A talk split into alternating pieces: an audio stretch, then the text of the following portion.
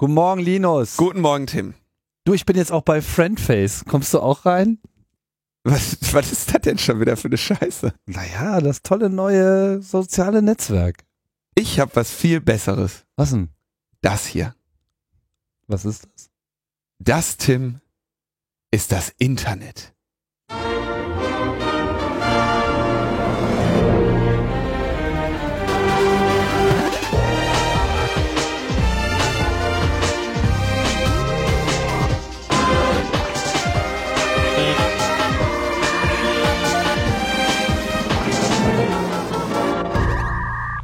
Logbuch Netzpolitik Nummer 249. Ja, vom 9. April 2018, direkt aus der Mitteilebene, nach stundenlanger Vorbereitung. Ja. Ihr könnt euch manchmal gar nicht vorstellen, was eine schwierige Geburt so eine Sendung sein kann. ja, vor allem, wenn man nebenbei noch eine andere Sendung plant. Genau. Ich sitze hier seit heute Morgen. Äh, es ist ja morgen.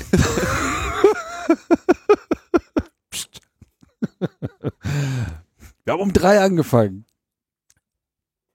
Ja, mit Tagesordnungspunkt, Tagesordnungspunkt 2. Wir wollen eine Sendung machen Genau, mit euch genau. am Am 26. Mai 2018 in in Berlin im Babylon.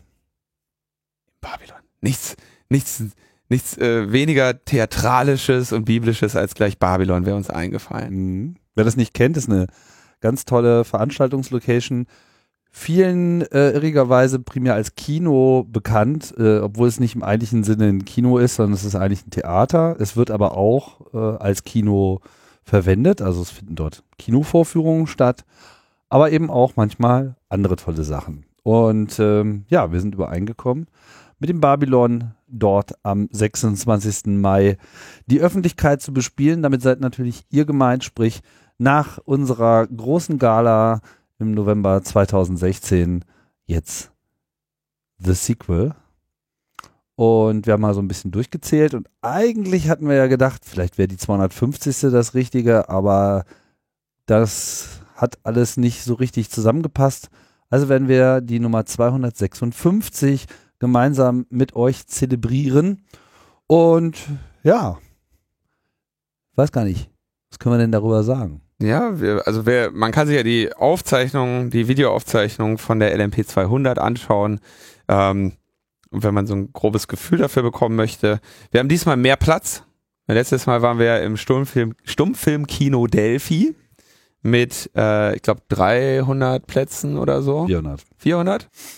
Echt? Hm? Okay, dann werden wir jetzt diesmal nur 100 Plätze mehr haben. 100. Ja, Äh, also so grob 25, 30 Prozent mehr. Was wir bis jetzt schon gesichert haben, ist auf jeden Fall die Live-Zeichnung wieder. Das war ja, war ja sowieso sehr viel besser als wir. Also wenn man sich das Feedback durchgelesen hat. Wenn es langweilig wird, langweilig wird auf der Bühne, könnt ihr immer noch nach oben starren. Roland wird wieder live zeichnen. Schönes, großes, buntes Bild, wachsendes Bild. Mehrere tolle, tolle Gäste, die wir alle noch nicht hatten. Genau. Also wir haben bis jetzt nur Leute eingeladen, die wir noch nicht alle hatten. Noch nicht alle haben auch noch nicht zugesagt, deswegen sagen wir noch nicht. Aber sie sind auf jeden Fall toll. Und mehrere. Mhm. Ähm, Vorprogramm Wissen wir noch nicht. werden, sind wir noch in der, in der, in der Planung. Das wir, werden wir Vorprogramm in Klammern angefragt. Genau. Also ansonsten können wir jetzt einfach sozusagen noch so viel gar nicht sagen. Aber ihr könntet euch ja vielleicht, wenn ihr das Interesse habt zu kommen, den Termin schon mal frei halten. 26. Mai, ich sag's nochmal. Ähm, wir werden auch äh, in knapp zwei Wochen dann äh, hoffentlich den Ticket Sale online haben. Und ähm, ja, dann kann's losgehen. Der Ticket Sale startet exakt einen Monat vorher, Also am 26. April. damit ihr euch das einfacher merken könnt. Am 26. April starten wir den Vorverkauf. Am 26. Mai ist die Veranstaltung in Berlin. Genau. An einem Samstag. Das heißt, ihr könnt, wenn ihr nicht in Berlin wohnt, auch anreisen, am nächsten Tag abreisen. Perfekt einfach. Wir haben an alles gedacht. Sogar an Rollstuhlfahrerplätze. Auch sowas gibt's. Wird es natürlich geben. Bevor die Frage kommt, ist alles äh, entsprechend geeignet dort. Ja, lasst euch überraschen. Wir werden dann so in den nächsten Folgen äh, die ein oder andere Bohne dann nochmal fallen lassen. Ähm, so sich die Beweislage erhärtet. Und macht euch nicht unglücklich, merkt euch den 26.04. Vorverkauf. Genau. Und den 26.05. Veranstaltung. Veranstaltung. So sieht's aus. LMP 2 hoch 8. Fein gemacht. Ja, ähm, voraussichtlich nicht ankündigen werden wir diese Veranstaltung über Facebook. nee. Vor allem, weil ein Tag vor unserer Veranstaltung tritt ja die Datenschutzgrundverordnung in Kraft. Mhm. Und wenn wir, dann wäre es ja, also damit wäre die Veranstaltung ja eh illegal, wenn wir die auf Facebook angekündigt hätten. Stimmt. Weil alle, alle, die schon mal in Facebook was eingegeben haben, werden dann dem Untersuchungsrichter vorgeführt. Ja, schön wär's. Nein, nein, nein. Also, äh, ihr werdet ja sicherlich schon davon gehört haben. Wir haben das hier auch äh, zweimal bisher, glaube ich, im Fokus gehabt. Äh, einmal, als wir die ganzen Hintergründe um Cambridge Analytica mal aufgearbeitet haben, bis hin zu den psychologischen und äh, war das letzte Sendung, vorletzte Sendung? Letzte Sendung haben wir es nochmal angeschnitten. Genau. Das war jetzt ja Letzte, Sendung, letzte Sendung wurde das auf einmal zum Skandal. Und weißt du, was ich echt, ich habe da nochmal so drüber nachgedacht, ich habe auch nochmal die Artikel gelesen und so gedacht, da ist nichts Neues. Da steht nichts Neues drin. Mhm. Also seitdem wir das damals behandelt haben und ich habe mich auch noch gut daran erinnert, ähm, es waren ja, als diese Anhörung zu den Social Bots war im Bundestag, ne? D ähm, 2017, wo ich da irgendwie, glaube zu zwei Anhörungen war, ne? Und auch bei einer so wirklich ein bisschen schlechter gelaunt, ja. Da habe ich dann auch noch gesagt, so das Problem ist ni nicht Social Bot, das Problem ist äh, soziale Netzwerke, zielgerichtete Werbung, Cambridge Analytica. Ja, da habe ich da im und die haben mich alle angeguckt, so weil ist aber ganz schön unfreundlich hier und ähm, da waren ja so viele, ähm, waren ja relativ viele Sachverständige und da äh, da war dann so der Moment, wo mir langsam die die die Nerven reichten zu dem Thema und jetzt anderthalb Jahre oder ein Jahr später kommt plötzlich so Oh mein Gott, äh, hier auf einmal Daten, die Facebook hat Daten. So, das war mir ein bisschen, also es, es ist nichts Neues dazugekommen. Dafür, aber seitdem es jetzt mal in den, im Mainstream und nicht nur in der Avantgarde des Nachrichtenflusses behandelt wurde, ist ja doch einiges passiert. Naja, jetzt ähm, erhärten sich so ein paar äh, Fakten oder vielleicht ist auch einfach die Wahrnehmung im Kontext der Behandlung, wie das Ganze in den USA herumgereicht wird, auch äh, hat sich geändert. Das ist äh, die Wahrnehmung in den USA dieses Falls ist natürlich extrem geprägt von der fortgehenden Untersuchung der Zusammenhänge mit der Wahl 2016, also das, was uns den Trump eingebrockt hat und irgendwie ist es auf jeden Fall Facebook nicht so richtig gelungen, den Deckel auf dieser ganzen Geschichte zu halten, weil sie sich natürlich auch wie immer eigentlich schon nicht so richtig geschickt anstellen dabei. Wo sind wir jetzt? Jetzt dreht sich also eigentlich alles im Wesentlichen um die Frage, wie viele Daten sind denn jetzt hier tatsächlich geflossen und ich habe so den Eindruck, in den USA wird das erste Mal das Thema Datenschutz überhaupt ernsthaft diskutiert. Also jetzt gibt es irgendwie einen Fall, an dem sich zumindest ein Großteil der Öffentlichkeit äh, abarbeiten kann und wohl auch die, die, das, was ja, sagen wir mal, so die Datenschutzfraktion über die Jahrzehnte immer schon äh, gesagt hat, wo das jetzt auf einmal greifbar wird. Natürlich erst, nachdem das Kind in den Brunnen gefallen ist. Und äh, ja, neueste Nachricht äh, in der, oder die erste neue, neuere Nachricht, seitdem wir das letzte Mal drüber gesprochen haben, dreht sich dann auch erstmal um diese Zählerei rund um die Anzahl der Profile, die denn nun von Cambridge Analytica tatsächlich als Basis ähm, verwendet worden ist. Dazu muss man gleich sagen, so richtig genau wissen kann man das eigentlich gar nicht. Aber das Ganze äh, wurde ja ausgelöst durch diese App This is Your Digital Life, wo so ein äh, britischer Professor war es, glaube ich, ähm, die Leute zu ihrem Digitalleben befragt hat und dann konnten sie sich da äh, rein optieren in diese äh, App, die dann fleißig äh, herumgesucht hat und äh, quasi als Belohnung für die Datenpreisgabe dann so eine Zusammenstellung geliefert hat. Ich Ihr Big Five Profil haben sie bekommen. ja, ich meine mich auch irgendwie noch dran erinnern zu können, als das mal rumging, habe ich mich natürlich nicht dran beteiligt, aber hat er das irgendwie mal so mitbekommen. Und damals war das ja auch noch so eine Phase, wo so eine ungeteilte Begeisterung für dieses ganze digitale Leben äh, vorherrschte. Hast du das auch noch so eine Erinnerung? Also das wurde irgendwie alles mächtig zelebriert, dass, dass, dass man jetzt irgendwie sein Leben digital veröffentlicht und wir haben uns alle lieb und pipapo. Und da spielte das natürlich irgendwie vom Timing her wunderbar gut rein.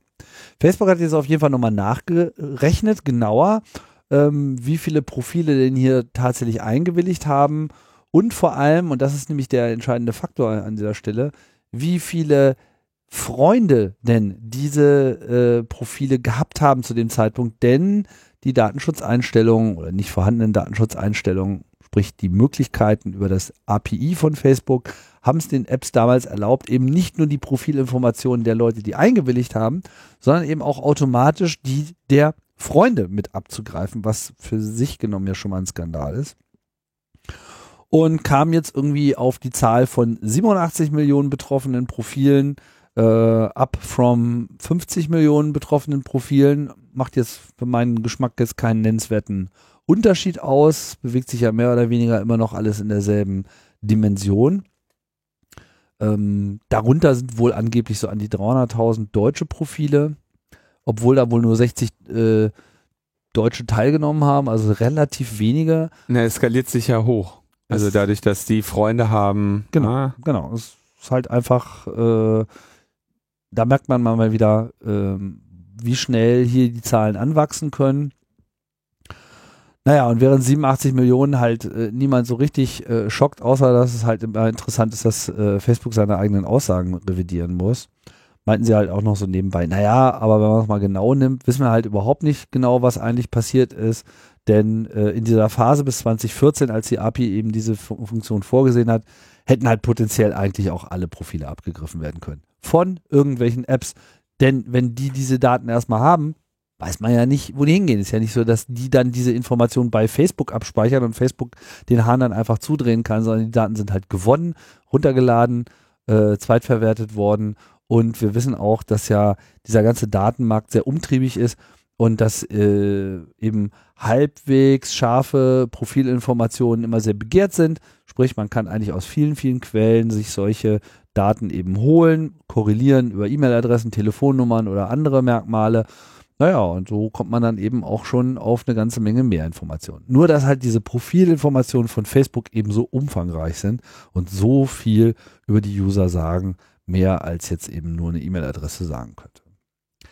Heute am 9. April soll angeblich auch eine Benachrichtigung durchgeführt werden der User, die äh, in dem Fall ähm, da betroffen waren. Das können wir jetzt zum Zeitpunkt der Aufzeichnung dieser Sendung, weil ist ja noch früh, können wir ja nicht, äh, noch nicht so sehr viel drüber sagen. Der 9. April beginnt in den USA ja auch etwas später. Ja, und jetzt äh, muss man mal abwarten, was das bringt. Natürlich ist diese Mitteilung sicherlich irgendwie peinlich und äh, kommt auch viel zu spät. Ja, also hier ähm, hätte, sagen wir mal, zum Zeitpunkt des Inkraft oder nach, nach dem Zeitpunkt des Inkrafttreten des ähm, der Datenschutzgrundverordnung wäre allein das schon ein Grund, Facebook mit extrem hohen Strafen zu belegen, weil sie einfach nicht zeitgerecht eine Benachrichtigung durchgeführt haben. Aber dieses Gesetz hat ja noch keine Gültigkeit, von daher kann eine solche Strafe derzeit nicht vorgenommen werden. Aber das zeigt natürlich allen, einschließlich Facebook, wie viel Musik eigentlich in diesen ganzen Datenschutzspielchen jetzt drin ist. Ja, also vielleicht auch noch mal so ein bisschen Hintergrund, warum denn das eigentlich überhaupt so war. Also warum wurde denn überhaupt so viele Daten da bereitgestellt? Ich muss zugeben, ich bin jetzt kein, kein Facebook-Insider, aber es war halt relativ klar, damals war ja dieses ganze Thema Apps auf Facebook irgendwie ein viel größeres Ding. Heute sind das eher kleinere Anwendungen und kommen wir auch gleich nochmal dazu, die werden auch potenziell jetzt nicht weiter anwachsen. Ähm, Aber wir erinnern uns, Farmville, das waren ja noch so richtige Start-up-Dinger. Da haben alle irgendwie da ihre Schäfchen gezüchtet auf Facebook und ihre Pflanzen gegossen und großen Spaß gehabt und so. Und das ist ja auch alles in Ordnung, man soll ja seinen Spaß haben. Nur dass halt im Rahmen dessen äh, eben, eben auch sehr viele Daten weitergeleitet wurden, denn Facebook war halt dann der Meinung, wahrscheinlich auch so ein bisschen in Reaktion auf den Erfolg de, der App Stores generell, speziell natürlich der von Apple, ähm, dass das unter Umständen eben ein Business für sie ist, dass Facebook quasi als App-Plattform ähm, reüssieren könnte und dort mittelfristig und langfristig äh, viel Profite machen kann. Hat sich nicht so richtig erfüllt. Ich weiß nicht genau warum. Am Ende mögen auch genau solche Aspekte zumindest im Ansatz schon mal eine Rolle gespielt haben, also Privatsphäre, Datenschutz etc., auch wenn Facebook das ja bisher nicht so sehr äh, nicht, nicht so sehr von Dingen abgehalten hat. Aber Farmville ist dann irgendwann auch umgekippt und andere Dinge äh, waren jetzt nicht so populär wie die Apps, die direkt auf die Mobiltelefone kamen. Zumal ja eben diese Spiele im Wesentlichen auch im Browser stattfanden und von daher gar nicht so sehr auf die immer weiter wichtiger werdende Mobilwelt skalierten. So dass sie den äh, Pfad so weiter nicht verfolgt haben und heute eigentlich im Wesentlichen eine Werbeplattform sind. Das heißt, das Geld, was Facebook verdient, verdienen sie dadurch, dass sie Werbung einblenden und das eben möglichst angepasst. Und das ist ja genau das Feature, was dann wiederum Cambridge Analytica im Wahlkampf zum Einsatz gebracht hat. Sprich, sie kannten die ganzen Profile und konnten dann den Leuten äh, extrem äh, getargetet Werbung einblenden und was ja geil was sie sonst noch alles gemacht haben. Genau deswegen ist das aber auch irgendwie, weißt du, das große hm, Gelaber jetzt hier irgendwie, dass es hier sich um einen Datenleck oder einen Datenskandal oder einen Datenmissbrauch oder sonst was äh, handeln würde, äh, teile ich nicht. Ja, das ist ein Gebrauch. So, das, das wurde die, zu diesem Zweck, genau so war das Facebook gedacht. wurde zu diesem Zweck geschaffen. Genau. Das einzige dreht, das einzige, worum es sich jetzt gerade noch dreht, ist, ähm, dass äh, das im politischen Bereich, äh, oh Wunder, auch genutzt wird. Wer hätte, da, hätte jetzt echt keiner mit rechnen können, wo gerade der politische Bereich ja dafür bekannt ist, so ganz besonders äh, ethisch und nach hohem, nach hohen Standards zu funktionieren, ja. Ähm, und also ich, ja, also wer, wer seine Daten da hinwirft, also es ist, es ist echt, es ist manchmal dann doch erstaunlich, ähm, wie man sich, wie man sich solche Sachen anschaut über, über in, im Fall von Facebook jetzt auch bald zehn Jahre oder was ist dieser, dieses treiben die jetzt ihr Unwesen? Jetzt so, oder wahrscheinlich noch viel länger, aber seit zehn Jahren hab, belästigen die mich durch ihre Existenz, ja, das, weil im, ja natürlich, die schicken ihre Leute zu mir und die sagen dann, äh, hier bist du bei Facebook und dann sage ich nein. Und dann muss ich mich rechtfertigen und so, ne? Ist irgendwie, ähm, wird einem ja auch langweilig. Und dann denkt man irgendwie, ja, okay, jetzt bin ich langweilig, jetzt ist das irgendwie durch, den Kampf haben wir verloren. Und dann irgendwie so, so eine, eine ganz offenkundige Wahrheit, die irgendwie allen schon, man meinte, wäre allen klar jetzt so, ne? Äh, dass das nämlich eben eine Werbeplattform ist, die, deren einziger Existenzgrund ist, dass ihr da eure Daten eingebt und dass sie euch dann dafür Scheiße verkaufen. Also von anderen Leuten. Ähm, das, äh, das ist jetzt plötzlich, schauen alle auf und sagen, wie, äh, wie, die haben gar nicht zehn Jahre lang mir eine Dienstleistung erwiesen, äh, indem sie mich fünfmal am Tag genervt haben, dass ich noch irgendwie, dass sie vermuten, dass es noch so ein Byte auf meiner Festplatte gibt, was ich da noch nicht hochgeladen habe. Die E-Mail-Adressen meiner Freunde und Freundesfreunde und hier, wer ist das? Mach mal, äh, hilf Meine mal. eigenen Pornos. Hilf, lad deine Pornos auch mal noch hoch, dann wäre doch schade, wenn die bei uns veröffentlicht würden. weißt du? und, und alle immer so, ja, voll geil hier, die Facebook, total nett, dieser, äh, dieser Zuckerberg, so, was der tut, ey, die, und wenn meine Freunde in, in der Ferne, meine Freunde in der Ferne, mit denen kann ich auch reden. Also, ähm, naja.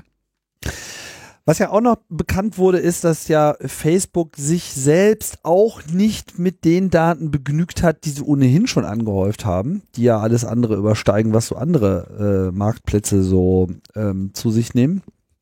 Nein, sie haben dann eben auch noch die fehlenden Sicherheitsmerkmale der Android-Plattform genutzt, um auf den Telefonen, die die Leute benutzt haben mit dem Facebook-Client, mal eben dann auch nochmal die SMS-Nachrichten durchzukämmen. Weiß nicht, ob nach Inhalten oder nach nur das wer mit wem, weil das wer mit wem ist natürlich an sich interessant, aber wir wissen mittlerweile auch, dass sie überhaupt gar keine Probleme haben, auch Inhalte ähm, zu äh, interpretieren, sag ich mal. Und ähm, aber auch halt so Calls. Leute haben dann so ihre mal ihre Daten runtergeladen bei äh, Facebook. So, was speichert ihr denn eigentlich über mich? Die Funktion gibt's ja schon eine Weile. Und dann festgestellt, dass da halt so Telefonnummern von der Oma und so weiter auch abgelegt sind, die halt niemals in dieses Profil eingegeben wurden. Alles nicht so schön und vor allem nicht so klar, ob das überhaupt auch in irgendeiner Form von ihren eigenen Terms of Services äh, abgedeckt war. Vermutlich mal nicht. Sprich, sie haben halt auch einfach eine ganze Menge einfach mal so gemacht. Nun gibt's Reaktionen. Ähm, ohnehin steht ja durch die äh, Datenschutzgrundverordnung ein nicht unerheblicher Umbau der Gesamtfunktionalität Entschuldigung, von äh, Facebook an. Äh, dazu predigt äh, Zuckerberg, dass sie halt noch weitere Maßnahmen ergreifen. Und im Rahmen dieser ganzen Cambridge Analytica-Geschichte haben sie jetzt in zwei Schritten die API-Zugänge stark beschnitten, was wohl auch schon dazu führte, dass so Apps wie Tinder und so weiter auch einfach erstmal aufgehört haben zu funktionieren, weil die schlicht nicht mehr die Daten äh, erhielten, die sie sozusagen erwarteten. Und dann ist ja Software immer relativ schlecht aufgestellt, wenn auf einmal die APIs anders funktionieren als vorher.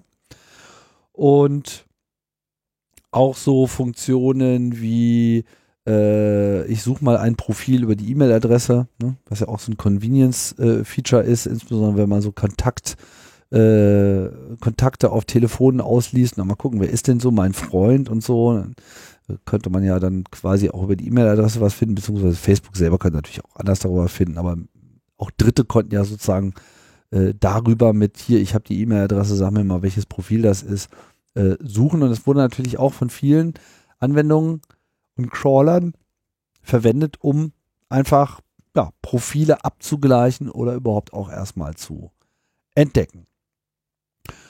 Ja, das soll jetzt alles anders werden. Sie haben also jetzt angekündigt, dass sie eben umfangreiche äh, Updates machen werden zu ihren Terms of Services und ihrer Datenpolitik generell. Ähm, dieser Zugriff auf äh, Freunde ist ohnehin schon eingeschränkt worden, eben schon vor Jahren. Aber Apps werden jetzt halt auch keinen Zugriff haben auf Event-Teilnehmer. Was auch schon mal ganz interessant ist, ne, dass das alles so ging. Oder Posts auf dieser Wall von Events. Äh, Mitgliederlisten von Facebook-Gruppen werden nicht mehr weitergereicht. Also heißt immer so viel wie so ein Zugriff war möglich bisher, ja. ja. äh, Apps werden jetzt auch reviewed von Facebook, also das, was Apple ja schon immer gemacht hat und ähm, ne?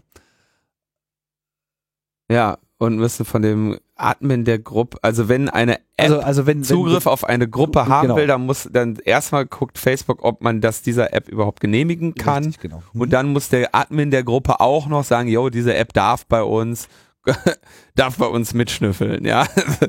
ja, geschlossene Gruppe, äh, nur nur meine besten Freunde und und Apps dürfen hier mit rein. Genau, Name und Foto äh, bei, bei Kommentaren in einer Facebook-Gruppe. Also gerade dieser ganze Gruppenkram wird extrem eingeschränkt. Ja, und äh, Apps, die auf Facebook-Seiten zugreifen wollen, werden halt auch äh, reviewed. Also der ganze Review-Prozess kommt jetzt hier auf einmal in Fahrt. Äh, inwiefern der schon vorher überhaupt da war oder was da überhaupt geprüft wurde, geschweige denn, wie groß da die Ablehnungsrate war, kann ich nicht sagen. Aber das Gute ist, ja, das, was euch echt beruhigen kann, ist, äh, worauf die äh, Apps in Zukunft keinen Zugriff mehr haben dürfen, ja? Ja, also was sie vorher hatten. Ähm, religiöse oder politische Einstellungen, Relationship Status, also irgendwie Beziehungsstatus und Details der Beziehung, also mit wem und von wo. Äh, Custom Friends List, also äh, Freundes, äh, Freundeslisten, die man sich nochmal untergelistet hat, zum Beispiel so wie meine echten Freunde, ja. Meine richtig, richtig guten Freunde und Freunde, denen ich alles anvertraue. Erziehung, also äh, äh, ähm, nicht Ausbildung, Erzie Ausbildung und Arbeitsgeschichte, äh, also wo man war, äh, äh, CV. Fitnessaktivität, Buchleseaktivität, Musikhöraktivität, Newsreading, also welche Nachrichten man liest, welche Videos man schaut und welche Spiele man spielt. So, jetzt fragt man sich, Was? das hatten die, das durften die vorher? So, das, und andererseits, was, wenn das die Shortlist ist, auf die sie jetzt keinen Zugriff mehr haben, wäre die, Posit die, die, Negati äh, die Positivliste, worauf sie noch Zugriff haben, länger oder kürzer gewesen? Also, Also- was ist da los? Vielleicht nicht ganz so juicy, aber da bleibt natürlich auf jeden Fall was übrig, weil wenn da nichts mehr da ist, gibt es halt auch relativ wenig Gründe, überhaupt Apps zu machen. Also warum sollte man überhaupt Apps in dem Facebook-Ökosystem unterbringen, wenn die sozusagen keinen Zugriff auf die Daten haben? Denn das ist ja der einzige Grund, warum man das macht. Ähm, jein. Also, ähm, ich weiß nicht, ob man diese, diese komische Pharma-Sache da, da, ob das irgendwie notwendigerweise, ja doch, wahrscheinlich wurde das gemacht, um die Daten zu klauen. Ja, das ist wahrscheinlich dann der Datenskandal in drei Jahren. Du meinst jetzt bei Farmville? Farmville. Ah ja gut, Da da, haben sie ja doch nochmal ihre Cybercurrencies natürlich auch noch verkauft. Ne? Ach so, ja da haben sie dir noch irgendeine, Das irgendeine war ja dann sozusagen nochmal das Nebengeschäft. Das ist so geil. Dieses Internet. Ding, überall, du, du hast eigentlich nur, entweder verkauft dir irgendeiner so ein Cybercurrency hier, so ein virtueller Lindendollar oder, oder ein Bitcoin oder so.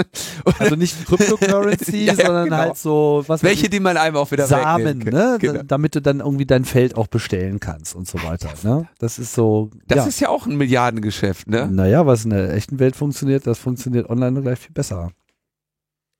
Ich glaube aber, dass, äh, oh, also die, diese Betrugsmasche mit den Daten auslesen ist jetzt äh, leicht eingeschränkt worden von Facebook. Ja, dann ähm, sie selber werden auch, schreiben sie aber als allerletztes, the Facebook Android App will not collect calls and SMS metadata anymore.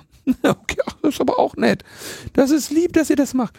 Und ähm, sie scrapen keine äh, Nein, dieses Feature mit dem, mit dem, ich suche nach Telefonnummern oder E-Mail-Adressen, um ein Profil zu finden. Ne? Also Achso, weil das wurde auch von Bösen genutzt, weil die natürlich eine Telefonnummer in ihre Finger gekriegt haben. das ist Ihnen jetzt aufgefallen. ist ihnen aufgefallen. ja, nach Ach äh, so. 14 Jahren haben Sie mal verstanden, wie man dieses Feature tatsächlich auch benutzen kann. Ja, denen ist ja noch mehr eingefallen, was finde ich eigentlich am allergeilsten, dass die Zuckerberg ähm, stellte sich dann jetzt raus, ähm, hatte für seine privaten Nachrichten, die der verschickt hat, also Zuckerberg, der äh, der Eigner von Facebook, erfunden hat das ja nicht, ne? Da gab es ja diesen diesen Lawsuit irgendwann mal, wo Ach, die Ja, diese Zwillinge da ja, äh, abfertigen musste. Aber egal, der, der Eigner von Facebook oder der Chef, CEO, der hatte so einige Sonderfeatures in seinem Kanal, in seinem Ding.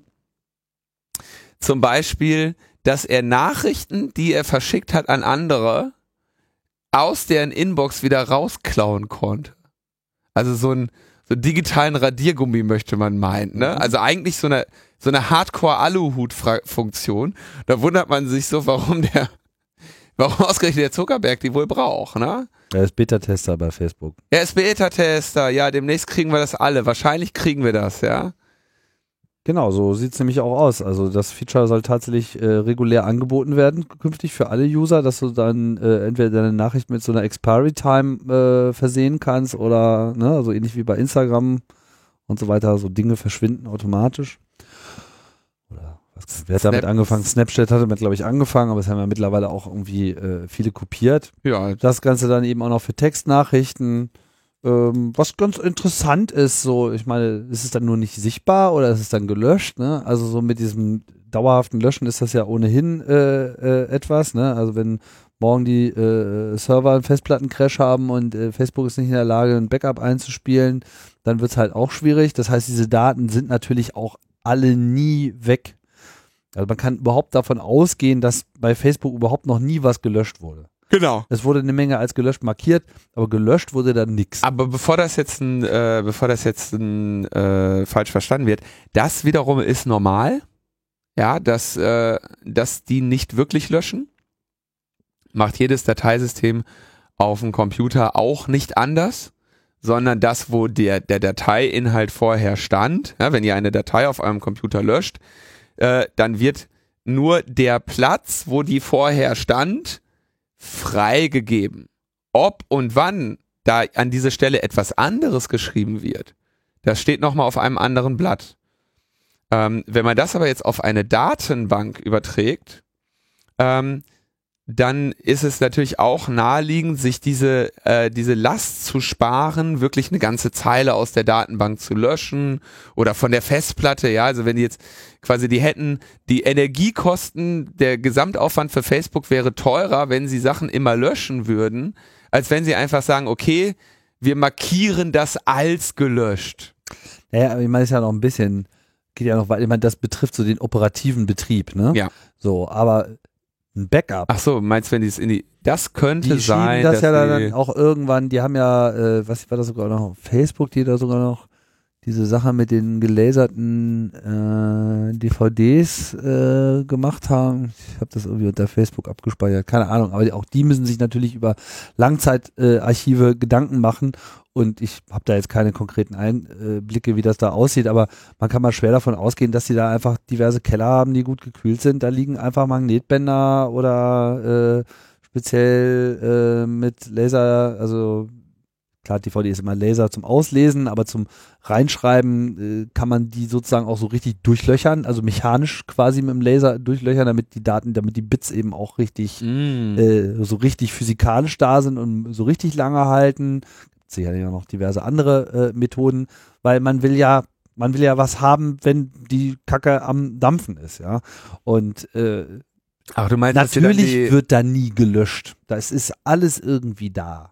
Das ist ja, halt man löscht nicht. Die Also aktuelle Datenbank sagt halt, was es nicht gibt. Macht ihr jetzt zu Hause auch nicht, hoffentlich. Also wann, wann löscht man mal wirklich was? Also was man mal, was man jemals. Ich kenne so Leute, die Brauchte. das taten, aber die haben es eigentlich in der Regel auch bereut. So ein bisschen wie verschlüsseln. Ja. Das kann einem auch irgendwann mal. ja. Ist manchmal, Das ist im, im Übrigen die einzige Möglichkeit, wie man eben solche Backups tatsächlich ähm, löschen könnte, ist, dass man die Daten zwar vorhält, aber eben generell verschlüsselt, die Keys nicht äh, so dauerhaft ablegt und dann irgendwann fallen lässt. Das ist in der Tat etwas, was äh, ginge. Und wenn man es ganz konsequent macht, dann hat man halt ein mega äh, kompliziertes System von dann einer abhängigen Schlüsselketten, aber weißt du, wer wo der man dann letzte, einzelne Sachen fallen lassen kann. weißt du, wer der letzte ist, der sowas bauen würde? Der letzte. Facebook. Ja. Ja, klar. ja, zumal es ja auch nicht einfach ist und natürlich das Risiko äh, extrem erhöht, dass man durch so einen ganz dummen Unfall alles verliert. Ja, du, ich habe auch das ein oder andere Mal schon äh, Schweißausbrüche gehabt, weil ich dachte, ich hätte so einen Unfall. Und äh, als, als Jugendlicher habe ich es zum ersten Mal auch wirklich gehabt. Das war schlimm. Da ist mein ganzes Leben verloren gegangen, bis, Traumata. bis, bis ich 14 war. Hat sich jetzt so in der Zeit, im Laufe der Zeit relativiert, der Verlust, aber ähm, war ärgerlich. Wie das immer so ist, zu solchen kulturellen Phänomenen gibt es ja dann immer noch so passende äh, Dinge. Entweder wird man bei äh, Dilbert äh, fündig oder es gab da mal ein XKCD dazu oder es gab halt eine äh, Folge von, äh, na, da ist denn jetzt gleich, verdammt, Cartman und Co. South Park. South Park, genau. Oder es gab eine South Park Folge. Ähm, Ja, die beste South Park Folge, aber die ist ja schon uralt. die ist uralt, ja You genau. have zero friends. You have zero friends, aber äh, äh, Zucki hat ja äh, hat ja auch einen ausgegrauten Friend-Button. Also auf der Webseite ist irgendwie keiner und im Mobilen ist er ausgegraut, weil man kann ihn nicht als Freund hinzufügen. Merkt euch, Mark Zuckerberg ist nicht dein Freund. So sieht's nämlich aus.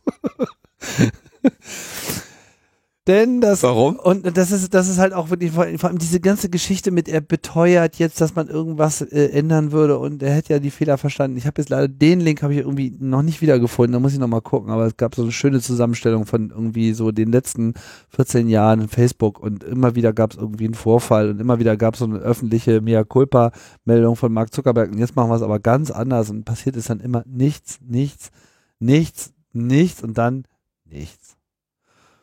Und das ist jetzt die Situation, in der sich Facebook wiederfindet. Und wir werden sehr gespannt lauschen, was er so von dem Kongress äh, von sich gibt. Ich würde sagen, er ist so der zweitgefährdetste Mensch irgendwie äh, vor äh, so einem Tribunal, sich selber ganz tief in die Scheiße äh, zu reden, ja, also nach Donald Trump. Deswegen trainiert er jetzt. Also am 11. Am 11. April muss er dahin Mhm. und der, der trainiert. Der trainiert den ganzen Tag. Der hat irgendwelche Leute, die ihn schulen.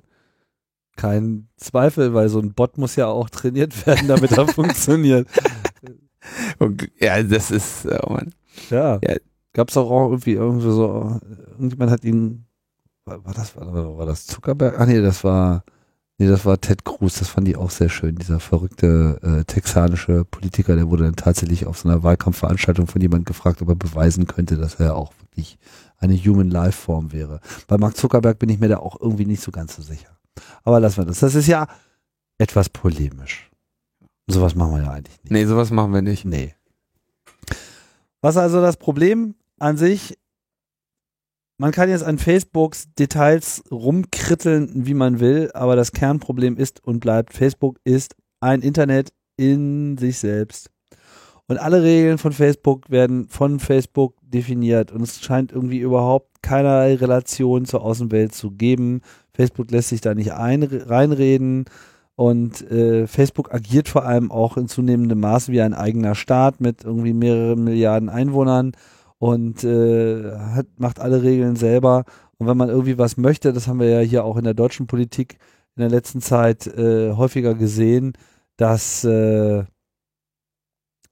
die Politiker dann sozusagen schön nach Kalifornien fahren und bitte, bitte, bitte sagen, und könnt ihr nicht mal das irgendwie mal so machen und könnt ihr nicht vielleicht mal irgendwie ein Büro, äh, habt, könnt ihr nicht mal eine Telefonnummer einrichten, wo man auch mal euch mal anrufen kann. Also wirklich ein unglaublich höriges Verhalten, anstatt dass man mal auf den Tisch klopft und sagt, so, jetzt regulieren wir das Ganze einfach mal.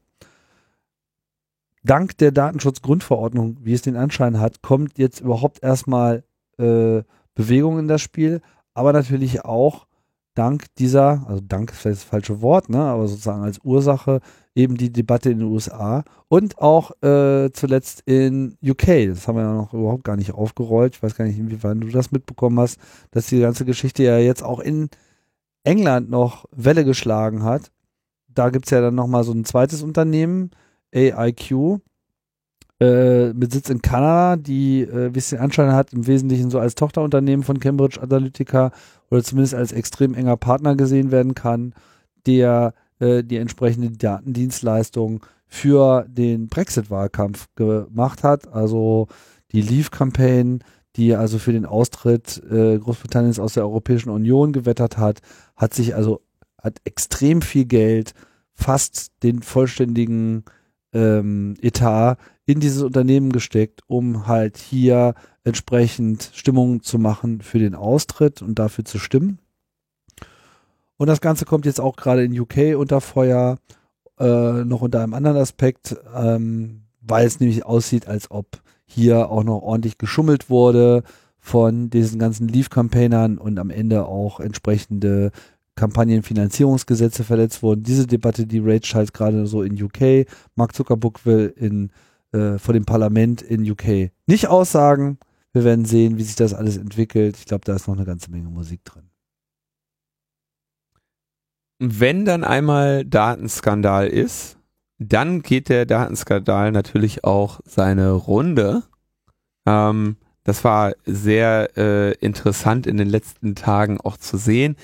Ähm, also erstmal kam natürlich auch noch eine ganze Menge anderer Dreck über Facebook hoch, ne, dass sie irgendwie äh, diese Geschichte, wo, wo sie in so einem internen Memo sagten, unsere ähm, unsere Aufgabe ist hier Connecting People oder ich glaube, sie haben da nicht das äh, Nokia, äh, den Nokia-Slogan direkt verletzt, aber so ungefähr.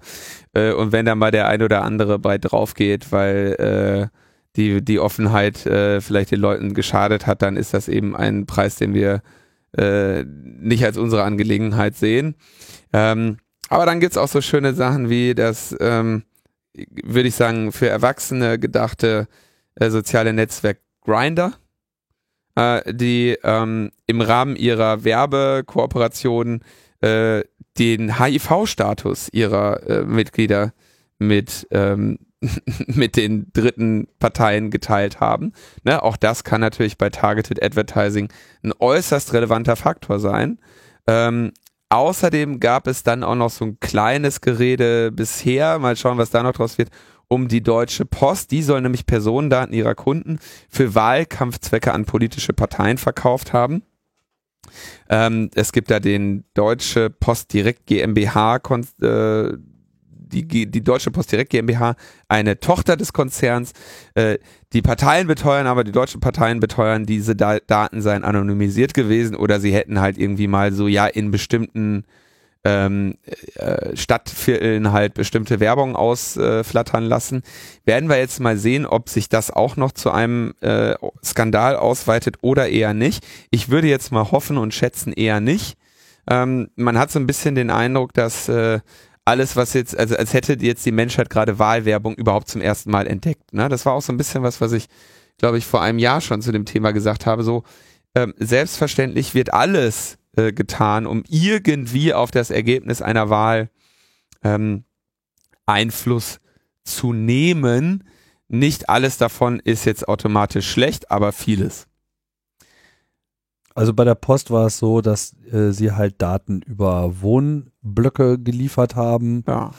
Äh, das heißt, du hast halt quasi für einen bestimmten Adressbereich äh, Informationen bekommen über, wie wurde da gewählt, wie ist da das Einkommen, wie viele Leute wohnen da, wie alt äh, ja, sind wieder die, gewählt wurde, ist ja woanders her, die Daten. Ja, aber halt korreliert dann Nein. eben mit diesen Daten sozusagen auf so einen Block äh, runter äh, gerechnet, fertig äh, zum Auswerten. Und das war dann eben, ich glaube, für CDU und FDP Datenmaterial, mit dem sie dann halt entsprechende Werbung losgeschickt haben. Das ist natürlich nicht das Gleiche, was jetzt hier bei Facebook gelaufen ist, weil da war das natürlich hochgradig individuell und auf die einzelne Person ganz konkret, einschließlich der äh, sonstigen Vorlieben äh, ne, und der Rechtsneigung ähm, zugeschnitten und von daher äh, spielt das jetzt nicht in derselben Liga, aber es ist derselbe Sport. Äh, genau. Und das ist aber bei, bei Sport gibt es immer diese virtu irgendwie so diese unscharfe, nicht ganz klare Linie, wo der Sport auf einmal unfair wird. Ne? Der wird ja auch irgendwie immer wieder neu, ähm, neu verhandelt wir werden gespannt bleiben. Ich bin auf jeden Fall erfreut über diese ähm, späte Erkenntnis, die hier vielen Leuten zuteil wird. Ähm, und hoffe natürlich, dass da möglichst ähm, irgendeine Form von äh, juristischem Kapital draus geschlagen wird, dass solche ähm, solchen Geschäftsmodellen in irgendeiner Form ein Riegel vorgeschoben wird, der sie eingeschränkt werden. Ne? Frank Rieger hatte ja schon jetzt irgendwie in einem Gastbeitrag äh, die Zerschlagung von Facebook gefordert. Das wäre natürlich sehr schön. Noch lieber wäre mir aber natürlich, wenn die einfach an sich selber krepieren würden, weil keiner mehr hingeht. So, stell dir vor, es ist Facebook und keiner geht hin. Ähm, ja, wird nicht stattfinden dann wiederum muss man sich eben überlegen, ob man nicht vielleicht doch draufhaut, ne? Und irgendwie da, also ich bin mal gespannt, was sich jetzt hier noch alles so finden wird. Aber dass Facebook existieren würde, damit ihr mit euren Freunden oder Freundinnen im Ausland kommunizieren könnt, das ist, glaube ich, eine ähm, eine mehr, die die sollte sich jetzt nicht mehr unbedingt halten. Ich habe ja gerade schon gesagt, vieles wird getan und versucht, um auf den auf den Ausgang einer Wahl äh, Einfluss zu nehmen. Ja? Und eine auch recht alte äh, Beschuldigung ist natürlich immer, in der Regel macht's der Russe. Ja? Der Russe ist der schuld. Der Russe war's. Ne? Der Russe war's. Und ähm, so wurde Russland ja auch beschuldigt. Ähm, 2016 im US-amerikanischen Präsidentschaftswahlkampf in die Computersysteme der demokratischen Partei äh, eingegriff, eingestiegen zu sein, dort Daten, insbesondere E-Mails auch kopiert zu haben. Und die wurden ja dann teilweise von Wikileaks veröffentlicht. Und ähm, dafür zeichnete verantwortlich äh, ein Hacker mit dem Decknamen Guccifer oder Guccifer, ich weiß nicht, wie man das ausspricht. Tja. Gucci, Gucci, Guccifer, Guccifer. Ich sag jetzt Guccifer. Guccifer 2.0. Ähm, der sagte, ich war das Ganze alleine, habe ich selber gemacht und äh, hier, ich habe einen WordPress-Blog bei WordPress.com und einen Twitter-Account und ähm, da äh, mische ich mich auch selber noch so ein bisschen mit ein. Er bezog sich mit diesem Namen auf äh, Guccifer 1, einen rumänischen Hacker, der leider äh, erwischt wurde, äh, Marcel Lajar Lehel, äh, weil so leider ist es vielleicht auch nicht, der hatte äh, eine Reihe von Hacks gegen äh, Berühmtheiten und Politiker vorgenommen und die äh, so ein bisschen äh, auch in, in die Öffentlichkeit gedrängt. De, um den geht's heute nicht, äh, sondern um unseren Guccifer 2.0, ähm, der sich quasi zur zu Ehren von Guccifer 1 so benannt hatte ähm, und sagte, ich bin also auch hier äh, ein Rumäne. Er hat dann auch noch so ein Interview dem Motherboard gegeben, Weiß Motherboard U äh, US, ähm, in dem er, äh, also es war wohl so ein E-Mail äh, Interview und das wurde von Motherboard auch sehr gehypt.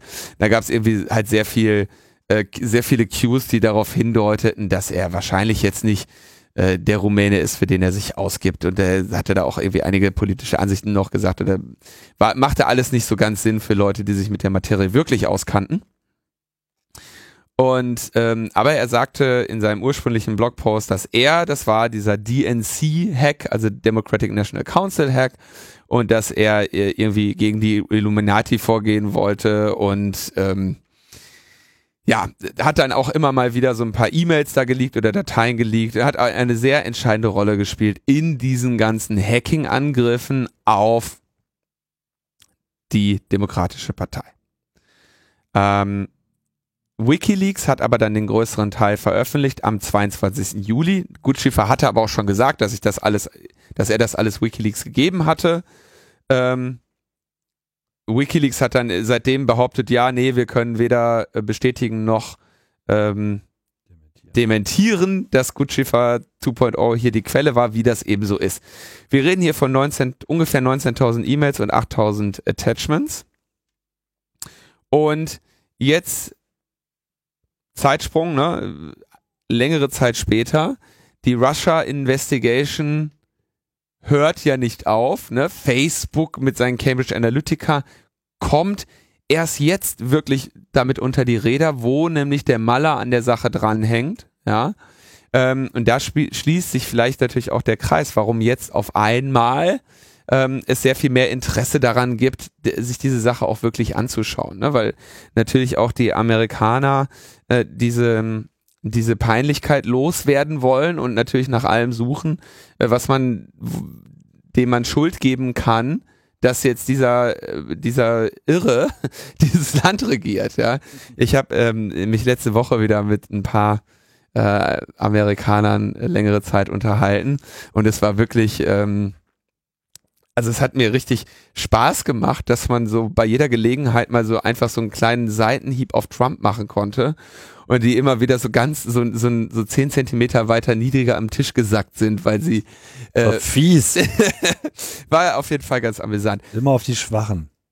ja, auf die Schwachen ich glaube, die werden sich schon noch schnell genug erholen, und, wenn sie wieder irgendein Land in Schutt und Asche legen oder so. Ja. Aber ähm, die stolz geschwellte Brust äh, des amerikanischen Gegenübers war relativ leicht in ihrem Winkel zu beeinflussen, je, je mehr man das Gespräch in Richtung Trump lenkte. Da sieht man aber natürlich auch, wie sehr äh, diese Leute darunter leiden. Ähm, jedenfalls, ob nun Gutschiffer 2.0 von Russland gesteuert war oder nicht, war bis vor kurzem noch unklar und hat natürlich weitreichende Konsequenzen für diese Mueller Investigation, weil nämlich Roger Stone, ähm, der politische Berater von Donald Trump, sogar schon zugegeben hat, dass er zwei, im August 2016 über Twitter-DMs mit Gutschiffer kommuniziert hat. Dieser Gutschiffer ist ja rumgerannt und hat ja, hat ja überall seine ähm, äh, sein, seine Hackergebnisse da anbieten wollen, ähm, um äh, denen zu Wirkung zu ver verhelfen. Und jetzt kommt der Clou. Ähm, offenbar hat unser guter Gutschiffer in der Regel bei der Arbeit äh, Elite VPN genutzt, einen VPN-Dienst, der ähm, dessen Hauptquartier in Russland ist, der aber zum Beispiel auch einen Exit Point in Frankreich hat. Ist nicht ungewöhnlich gehst zum VPN-Anbieter äh, und äh, wenn der unter Umständen hat er auch die Option, dass du in verschiedenen Ländern rauskommst. Äh, diese Da kann ja mal sein, dass man da mal ein Video gucken muss. kann ja mal sein, dass man mal ein Video in der Sprache des Landes schauen möchte oder Fußballübertragungsrechte dieses Jahr irgendwie nicht so günstig verkauft wurden und, und, und. Gibt viele Gründe, warum man in einem anderen Land sein möchte im Internet. Ähm, und äh, diesen Dienst hat der Gutschäfer wohl genutzt und bei einer einzigen Gelegenheit hat er offenbar das VPN nicht aktiviert, bevor er sich in sein, äh, bevor er sich wo eingeloggt hat. Ich bin mir nicht sicher, ob es jetzt bei WordPress oder bei äh, Twitter war. Und als Ergebnis hinterließ er eine echte, in Moskau beheimatete IP-Adresse in den Serverlogs einer eines Social Media Unternehmens. Ja, also Twitter oder WordPress im Zweifelsfall. Äh, die haben äh, sich Word- dazu WordPress.com dann. WordPress.com, ja, also WordPress ist ja eine Open Source Software. Es gibt aber auch einen äh, kommerziellen Anbieter, äh, WordPress.com, der eben mit seinem Dienstleistungsangebot dort einen WordPress-Blog zu hosten, auch den, äh, den Spaß finanziert oder teil wahrscheinlich querfinanziert die Entwicklung dieses WordPress. Ja. Ja, ja so jetzt hat unser Gutschiffer dummerweise also eine IP-Adresse dagelassen. Und die Geschichte geht weiter, dass äh, Untersu die Untersucher inzwischen sogar schon den spezifischen Offizier des GRU identifiziert haben, zu dem diese IP-Adresse gehört. Jetzt weiß man nicht, ob der gute GRU am Arbeitsplatz äh, feste IP-Adressen hat. Das würde ich für unwahrscheinlich halten.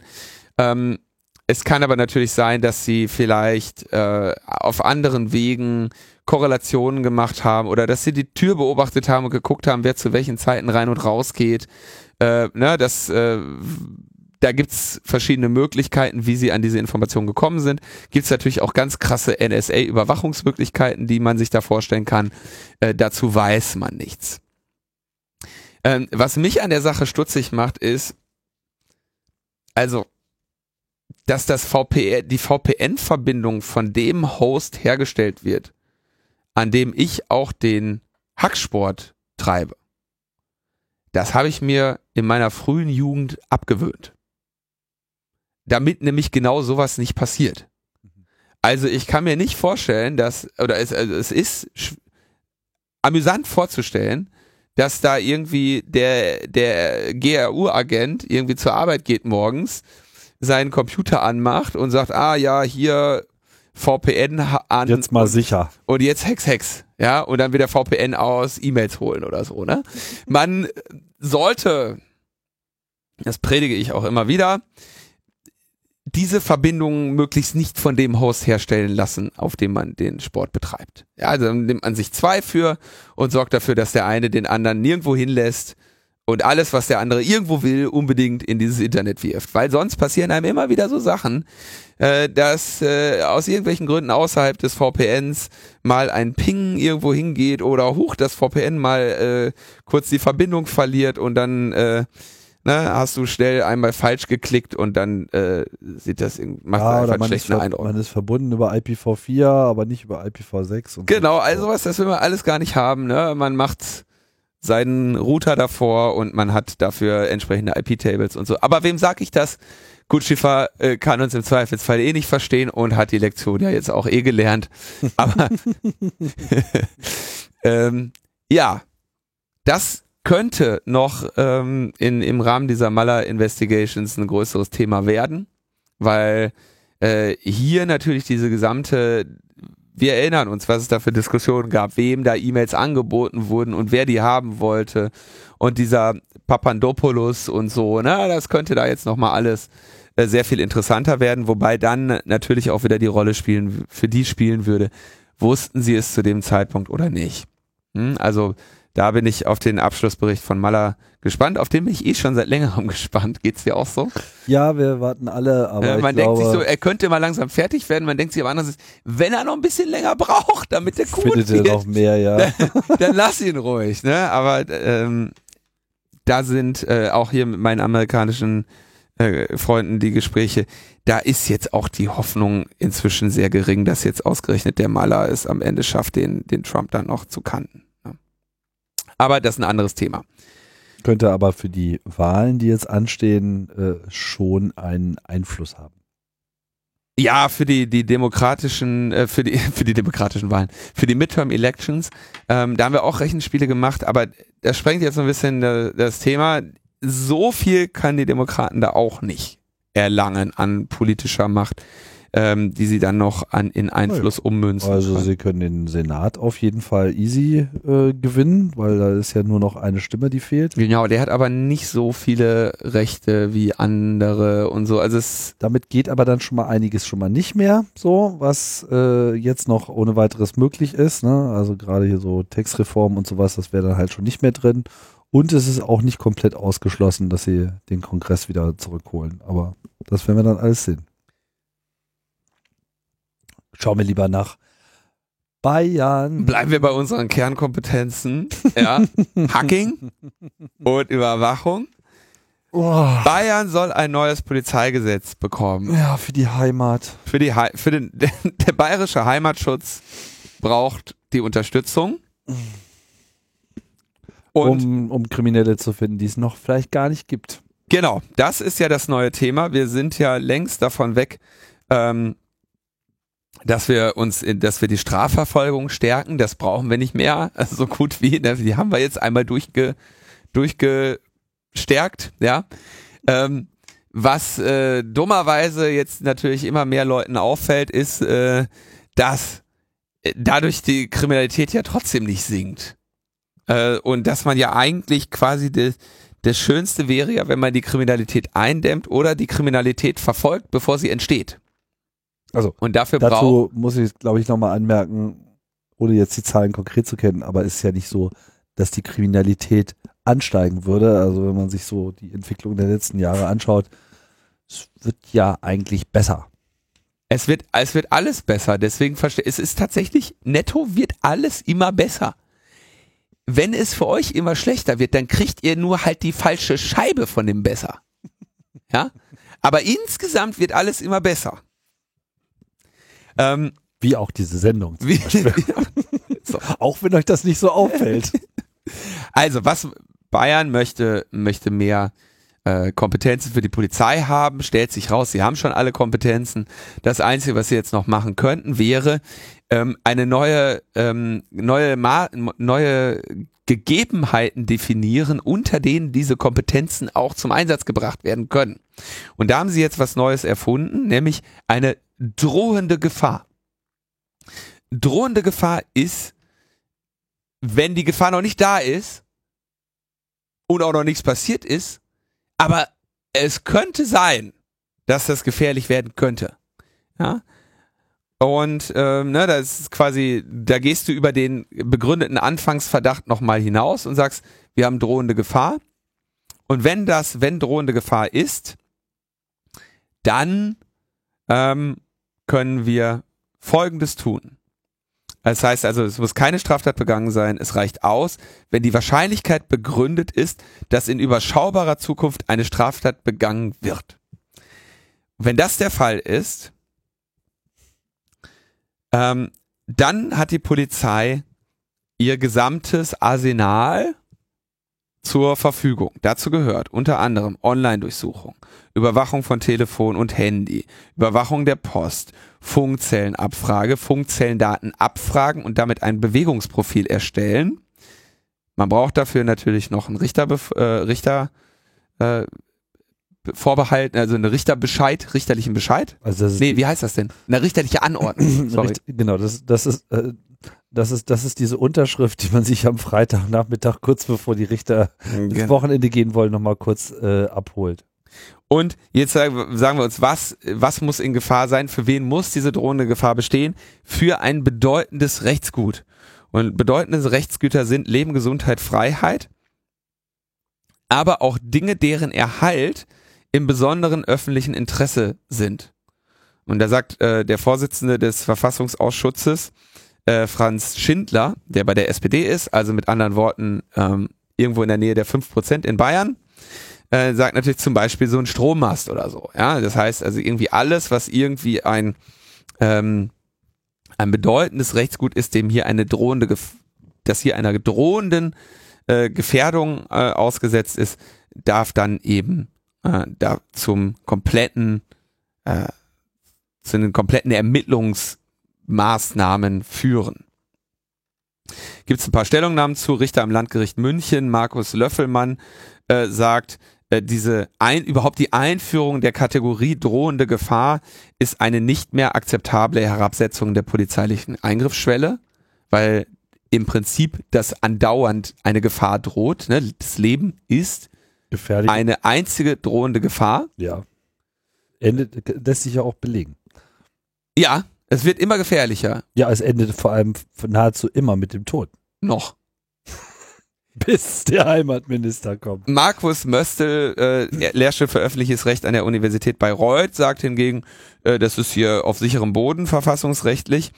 Was wir aber hier ganz klar haben, ist, dass die Trennung von Polizei und Geheimdienst äh, zu, zusehends schwindet. Ne? Also ähm, all diese Überwachungs- und Ermittlungswerkzeuge im Prinzip ohne nennenswerten Anfangsverdacht äh, und ohne Straftat einsetzen zu können, das ist schon allerhand und wird jetzt in Bayern sicherlich auch nicht unbedingt spärlich zur Anwendung kommen, weil in Bayern sind die Leute ja sehr eifrig und pflichtbewusst und so natürlich auch die bayerische Polizei dafür bekannt, äh, immer zu gucken, wie sie ihre Pflicht vielleicht noch in noch mehr erfüllen könnte.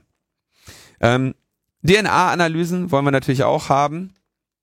Äh, der bayerische Innenminister Hermann äh, nennt dafür selber ein Beispiel. Die Polizei äh, entdeckt äh, irgendwie eines potenziell bei einem potenziellen Bombenleger die Werkstatt, ja, also, aber der ist gar nicht da. Also die Polizei, der Bombenleger ist nicht da. Die Polizei hat aber trotzdem schon die Werkstatt gefunden. Na? Und jetzt kann sie dort DNA-Spuren finden. Weil der Bombenleger ist ja gerade nicht da. Also bleibt nur die Möglichkeit, kein, keiner weiß, wie die Werkstatt gefunden haben ohne den Bombenleger, aber ähm, jetzt sind sie da und nehmen DNA-Spuren auf.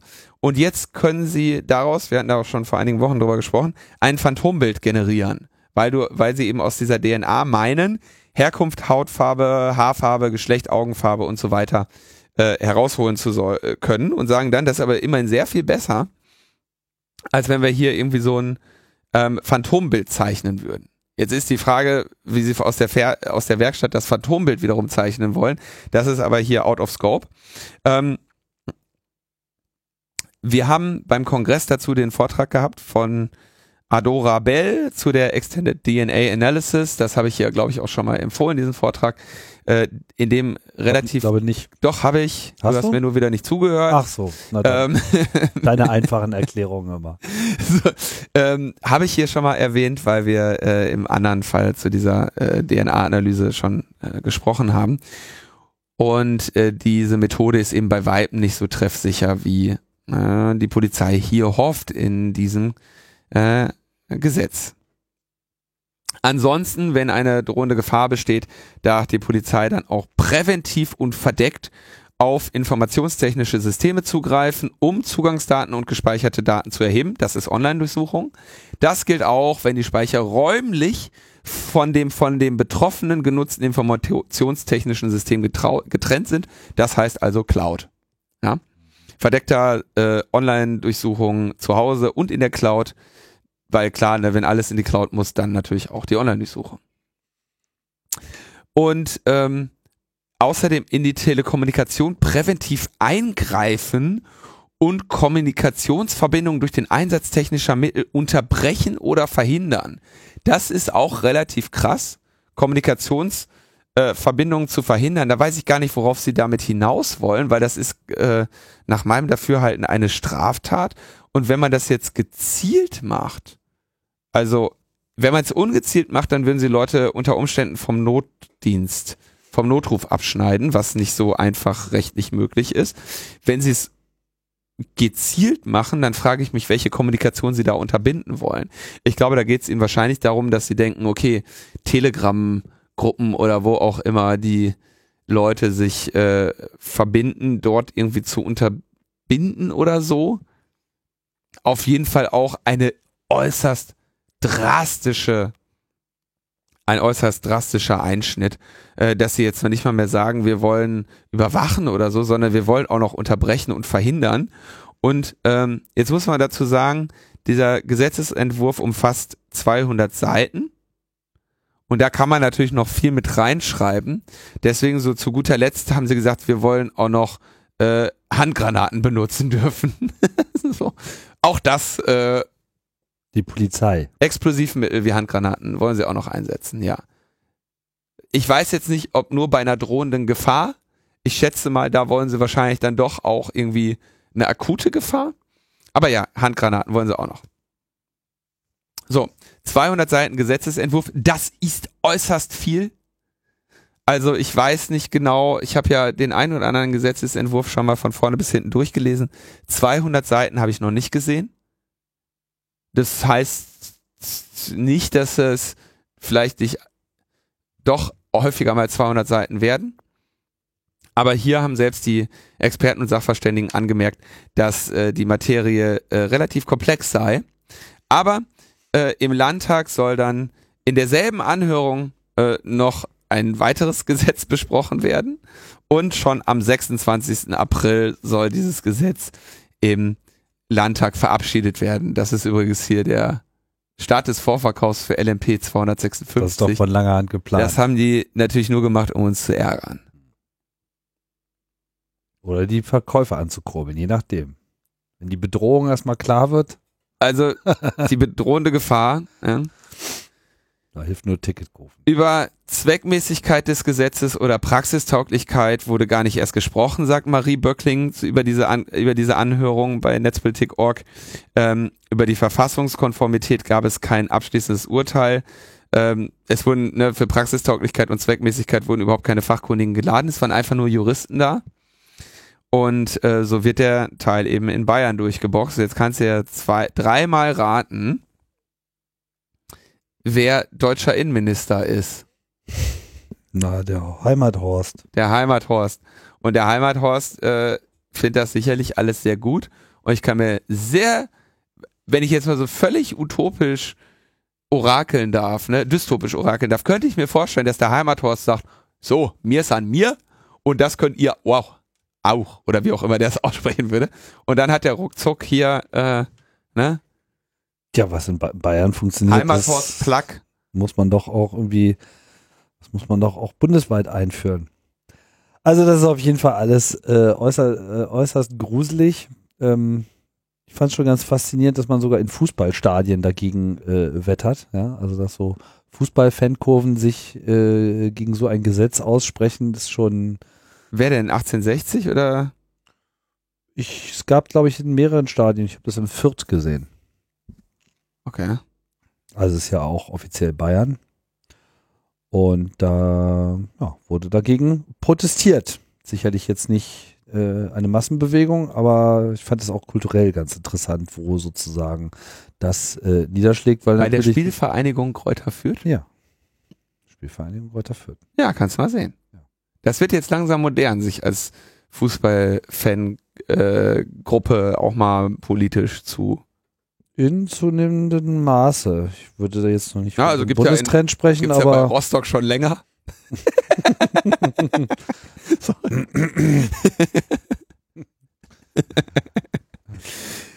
Ja, wie, da drückst du auf den, auf den Knopf oder was?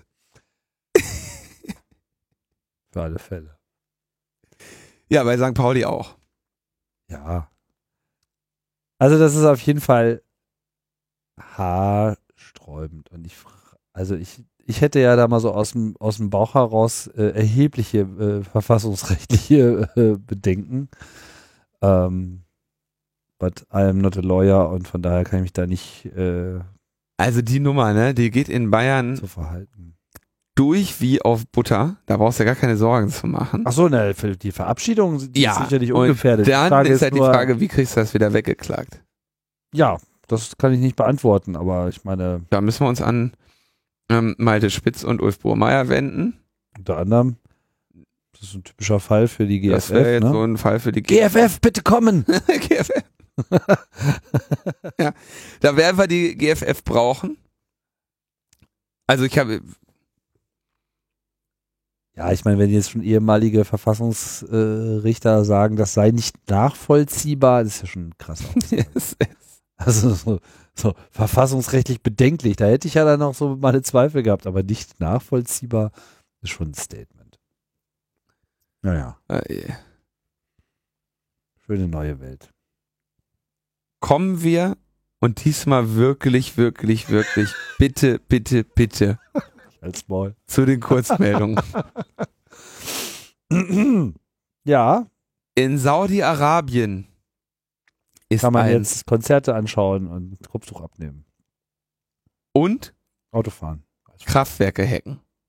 Oh, Ja, da gab es einen, äh, einen Hacking-Angriff auf ein Kraftwerk ähm, und da haben die Angreifer das sogenannte Tree Connex Safety Instrumented System des Herstellers Schneider Electric, der jetzt wieder eine Rolle spielt.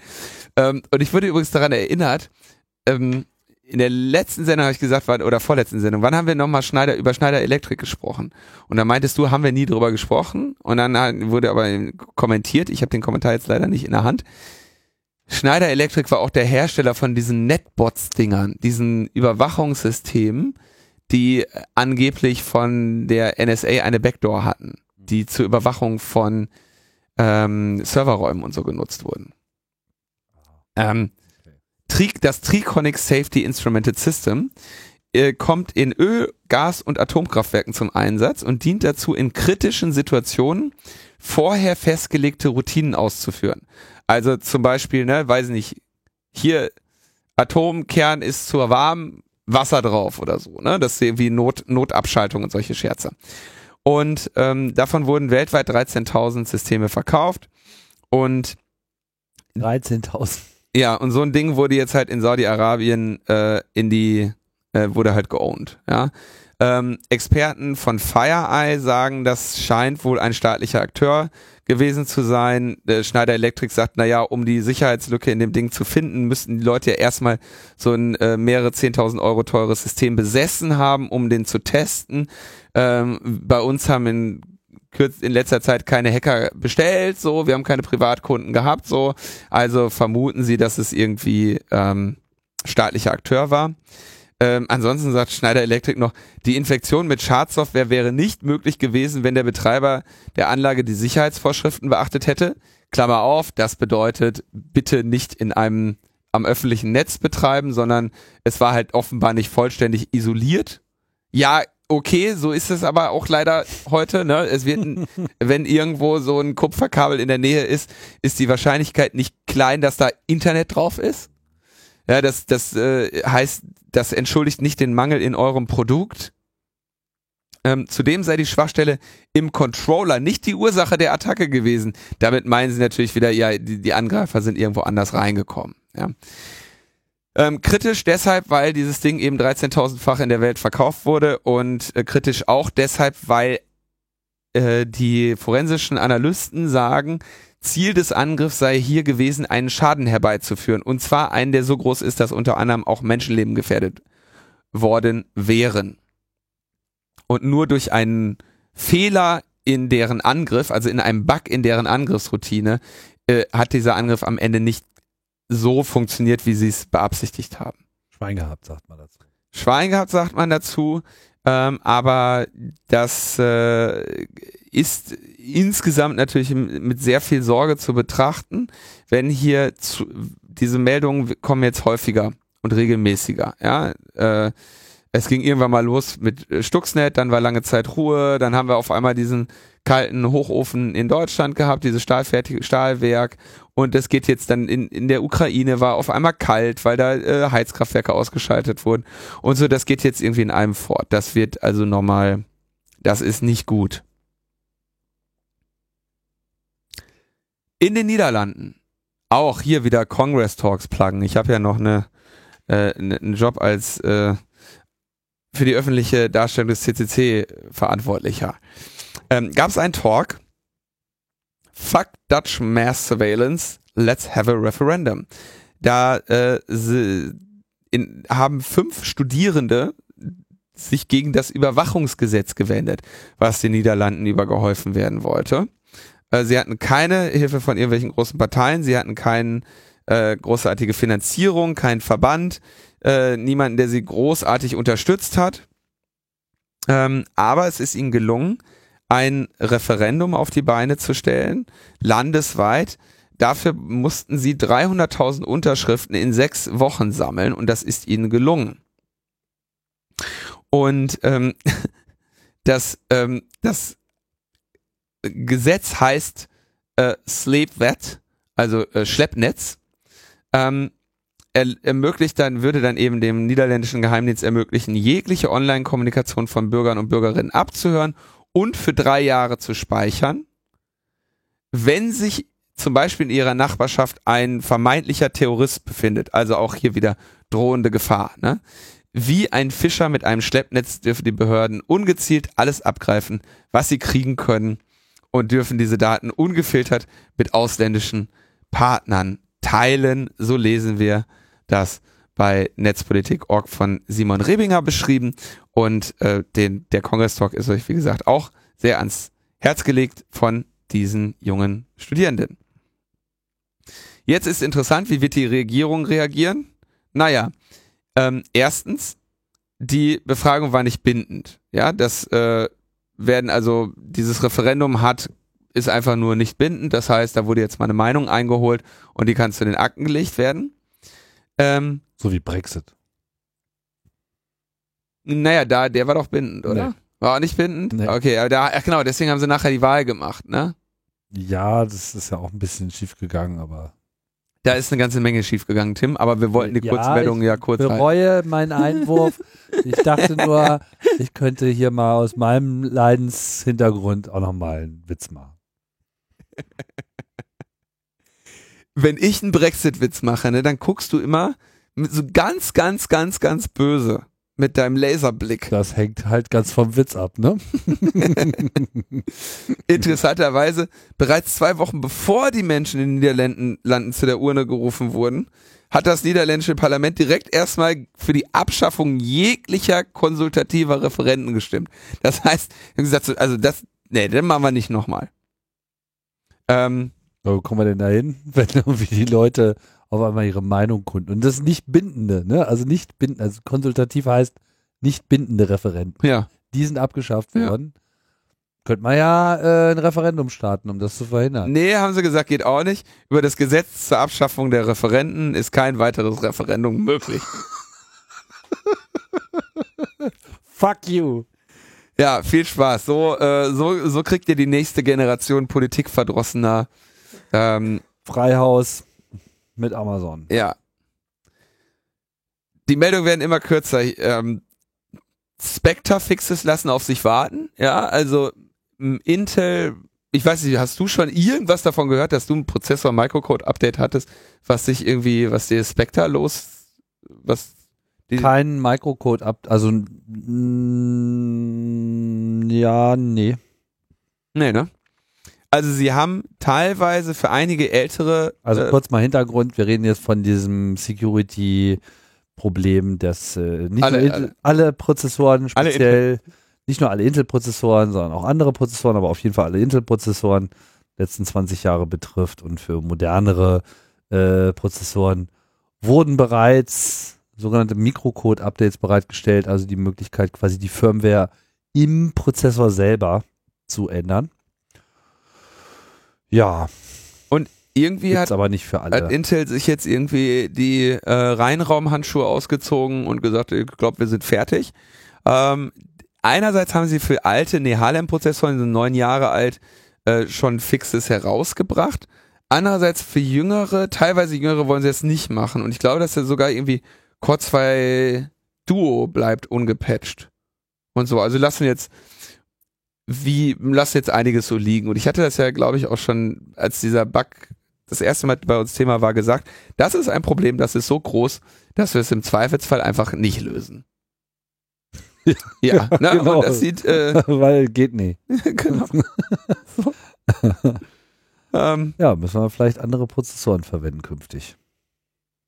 Dann werden wir, glaube ich, nur einfach, weil es da nichts zu, zu sagen gibt, wir das aber trotzdem irgendwie chronistenmäßig mit aufnehmen müssen, dass es ja irgendwie in der vergangenen Woche diese Schießerei bei YouTube gab. Ja. Wo eine YouTuberin ähm, sich benachteiligt fühlte durch die äh, durch bestimmte Maßnahmen, die sie meinte, die YouTube ergriffen habe, die um ihr zu schaden oder die zur Folge hatten, dass ihr geschadet, wo die für, für sie weniger Geld gebracht haben. Also insbesondere, dass ihre Videos irgendwie für Erwachsene freigeschaltet wurden, wodurch die Zuschauerzahlen natürlich sinken, weil man nicht mehr das Video schauen kann, wenn man nicht eingeloggt ist. Ähm, und ähm, irgendwie ihre Monetarisierung auch irgendwie schlechter geworden ist. Und äh, daraufhin hatte sie, ähm, ja, hat sie dann in einem offenbar Zustand der Verwirrung, über den sich auch die Familie Sorgen gemacht hat, äh, sich dann aufgemacht zu äh, YouTube. Es gibt auf jeden Fall viele, die sich darüber beschweren, dass da eine Demonetarisierung stattfinde und sie weniger äh, Geld umsetzen auf YouTube. Ähm, insofern kann ich aber jetzt nicht beurteilen, ob ihr Vorwurf da stimmt oder nicht. Das müssten wir vielleicht in, einem anderen, in einer anderen Sendung erläutern. Ihre Reaktion stimmt auf jeden Fall nicht und ist natürlich ähm, alarmierend. Ja, also irgendwie drei Leute verletzt, äh, sind auch Leute gestorben, außer ihr? Ich weiß gar nicht. Ich glaube, dass sie alle nur in Lebensgefahr waren und ja. sie keinen getötet hat, außer sich selber. Ja, schlimm genug. Also ich meine, äh, jetzt könnte man ja das ganze Fass aufmachen mit Waffengewalt äh, in den USA. Das bringt natürlich hier herzlich wenig, aber es, äh, was ist eigentlich der interessante Aspekt hierbei, wenn man es mal so ganz aus der äh, Ferne mit zugekniffenen Augen anschaut, naja, diese ganze Internet-Policy und wir ändern das mal heute von heute auf morgen, hat enorme Konsequenzen. Ja? Teilweise mag man sich äh, derer äh, bewusst sein, teilweise nicht. Ja? Hier ist es unter Umständen schon so weit gediehen, dass die Leute halt, was weiß ich, da auf einmal mit ihrem Leben abschließen und zu absolut unvorstellbaren Taten ausrücken. Also da gehört aber natürlich noch mehr zu, als äh, ja, nur das von YouTube, mit YouTube irgendwie mit der Policy nicht zufrieden zu sein. Das, aber ähm, ja, aber es sind ja auch so, so Maßnahmen, ja, also ich will jetzt auch gar nicht sagen, YouTube ist schuld oder so, das, das, das ist nicht das, was ich damit sagen will. Nur, sie ändern halt so ihre Policies. So, von heute auf morgen, ohne viel Diskussion, ist halt so, weil es unsere Plattform, so sind die Regeln, wir machen die Regeln, deal with it. So. Und äh, das hat natürlich Konsequenzen. So. Aber es gibt da jetzt keinerlei Regulativ, ja, so wie wenn jetzt hier, keine Ahnung, also das, wo hier heute gestreikt wird, wenn sich die Bedingungen für äh, die Einkommensbedingungen für Arbeiter ändern, ja, wenn Entlassungen anstehen oder Zahlungen nicht mehr geleistet werden oder Steuern enorm er erhöht werden, irgendetwas, was auf diesen Wirtschaftskreislauf eine nennenswerte Auswirkung hat, die für manche vielleicht tragbar ist, für manche egal ist, für äh, Einzelne aber auch katastrophal sein kann, ja, dann, dann gibt es jetzt an dieser Stelle keinerlei Regulativ, sondern ist dann halt so. Ja? Und äh, klar kann man sagen, naja, das ist ja, das gehört ja YouTube und damit Google und das ist ja ihr eigenes Ding und es ist ja ihre Plattform, da können sie ja machen, was sie wollen. Stimmt natürlich. Nur mit dem Unterschied, dass die Bedeutung dieser Plattform halt deutlich über das, was wir uns unter, die, unter der Macht eines einzelnen Unternehmens bisher haben vorstellen können, hinausgeht. Ähnliche äh, Dimensionen hat der App Store von äh, Apple, über Facebook haben wir ja nun schon ausführlich geredet, auch wenn es da jetzt nicht so sehr um äh, monetäre äh, Sachen gibt. Aber es gibt eben auch sehr viele Plattformen, die eben auch schon sehr klar äh, definieren, wie so Geld zu verdienen ist und so. Ne? Stell mal vor, Amazon würde jetzt irgendwie sein, äh, sein, sein, sein Partnerprogramm mit diesen Beteiligungen äh, einstellen. Ja? Du, Amazon macht jedes Jahr, also mit den Beteiligungen das einzustellen, wäre natürlich, das wäre ja richtig krass, aber die ziehen auch jedes Jahr ihren Handelspartnern gegenüber die Daumenschrauben an. Ja, klar. und das läuft im Prinzip, also ich versuche die Geschichte jetzt mal so zu, also das ist so, dass ich nicht erzähle, von wem ich sie ja. Es läuft im Prinzip so, dass sie, ähm, sagen wir mal, Verlagen oder Buchhändlern im Prinzip einfach die neuen Preise diktieren. Die werden halt genannt. Und da, das Gespräch läuft dann irgendwie so, ja, im nächsten Jahr muss das N Prozent günstiger sein.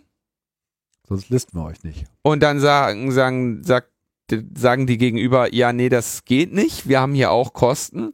Und dann sagen die, ja, gut, wenn das nicht geht, ist überhaupt gar kein Problem. So, so kaufen wir das halt nicht. So läuft das Gespräch. Ja. Und ähm, das ist natürlich ähm, auch da hängen am anderen Ende äh, Menschenleben. Ne? Und da gibt es halt irgendwo ähm, eine Grenze. Aber jetzt sind wir abgeschweift. Wenn demnächst bei Amazon einer rumballert, was ich im Übrigen, wie das Unternehmen sich verhält, echt nicht unwahrscheinlich finden würde. Ne? Also wie die ihre Mitarbeiter behandeln, wie die äh, ihre Geschäftspartner behandeln und so. Bei der Masse an Menschenleben, die die ähm, beeinflussen und beeinträchtigen, ist die Wahrscheinlichkeit jetzt nicht so gering, dass da auch mal jemand drunter ist, der äh, psychische Schwierigkeiten hat und äh, keine andere ja gut, aber Weg des das ist natürlich findet. jetzt so ein Ausriss. Ne? Ich wollte ja eigentlich nur so darauf hinaus, dass man sich nur mal so mal klar macht, ähm, was Plattformabhängigkeit bedeutet. Ne? Natürlich finden die Leute das toll, dass es so einen Ort überhaupt erst gibt, so wo man das denn überhaupt erst machen kann. Und das konnte man auch nur deshalb machen, weil es eben so groß geworden ist, weil es ein Go-To-Medium geworden ist und weil äh, das Interesse daran eben so groß ist, dass eben andere äh, Einkommensquellen dort erst erschlossen werden konnten. Ich weiß ja noch, als Google äh, YouTube gekauft hat, wie lange ist das jetzt her? 2006? Ja. Sowas. Ähm, wie sich hier alle gewundert haben ja, was wollen die denn damit? ja, Videos im Internet angucken. Was, was will denn Google damit? Die Frage würde doch heute keiner mehr stellen. So, ja. Ähm, und äh, das ist halt der Weg, den, der sich gezeigt hat im Internet, dass der sehr erfolgreich ist, ja.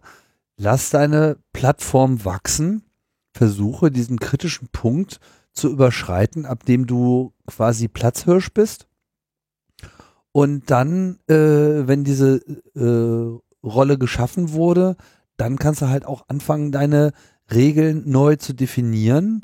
Da kannst du auch dein ganzes Modell umstellen, weil die Leute dir dann halt irgendwann nicht mehr weglaufen, weil sie nicht von dir weglaufen können. Ja, das haben wir bei Facebook so gehabt, das ist, hast du jetzt mit Amazon angedeutet. Ähnliches gilt ja auch hier für äh, Spendenplattformen etc. Ähm, ja, und das, das muss man einfach vorsichtig sein. Das Ärgerliche ist, dass solche, diese Arten Plattformen immer auf dem, ähm, so ähnlich wie die GEMA, ne, in so einem Modell landen, wo es eine ganze Reihe Kleinstbeträge an irgendjemanden ausgehändigt, an, also an jeden wird irgendwie so ein Kleinstbetrag ausgehändigt, damit er die, das Ziel verfolgen kann, irgendwann bin ich auch ein großer YouTube-Star, ja, während aber den Großen im Zweifelsfall die werden halt gepusht und so, ne? Das heißt im Prinzip, wenn man jetzt YouTube wie einen Fernsehsender begreifen würde, könnte man sagen, die haben ein Riesenglück, weil die sich die gesamte Programmentwicklung sparen können.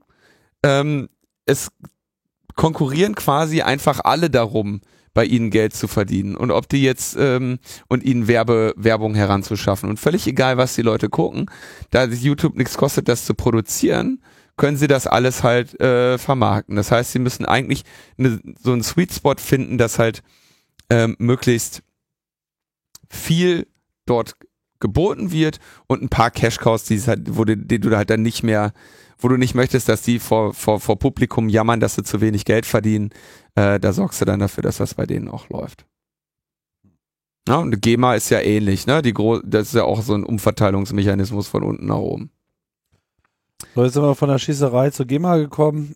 Ja, warum wohl? Warum wohl? Ich bin wahrscheinlich wieder schuld, ne? Nee, ich glaube. Hast du noch solche unglaublichen Denk ich, Kurzmeldungen? ich an GEMA, denk ich an Übrigens, Schießerei. diesen Mythos Kurzmeldung, den kannst du eigentlich auch mal wirklich mal wegstecken. Das gibt's ja eh nicht. Ja, gut, du, Ja, ja, ich bin schuld, ich weiß schon. Nur weil ich interessante Aspekte in die Diskussion. ja, okay. Kurzmeldung, äh, bei Google Drive werden Pornos gelöscht. Passt auf. Nächstes Thema. Okay. Das war jetzt mal kurz. Google, ja, äh, es gibt da irgendwie, äh, s- insbesondere Sexworker und Sexworkerinnen haben sich beschwert, dass ihre Videos ähm, von ihren Google Drives gelöscht wurden. Und das ist äh, interessant äh, in zweierhand. Erstens, weil ähm, das heißt, die gucken auf die Dateien.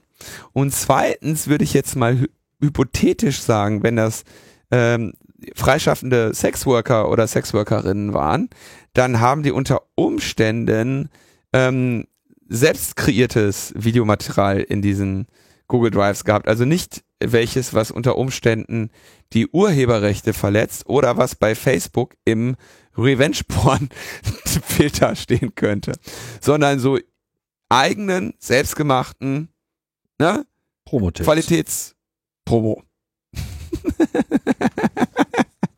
so. Und das ist natürlich.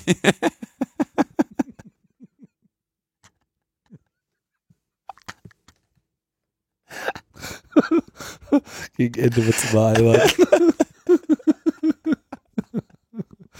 so, So, ja, das ist Qualitätspromo.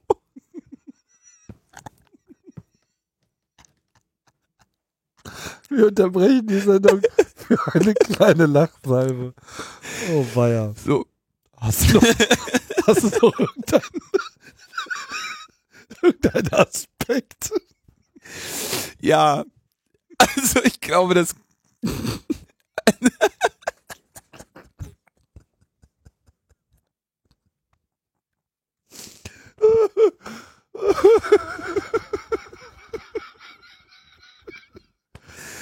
So, also die, ihre Promo-Videos wurden jetzt also von ihren Google Drives gelöscht und die Frage ist, woher wusste Google, dass die da sind?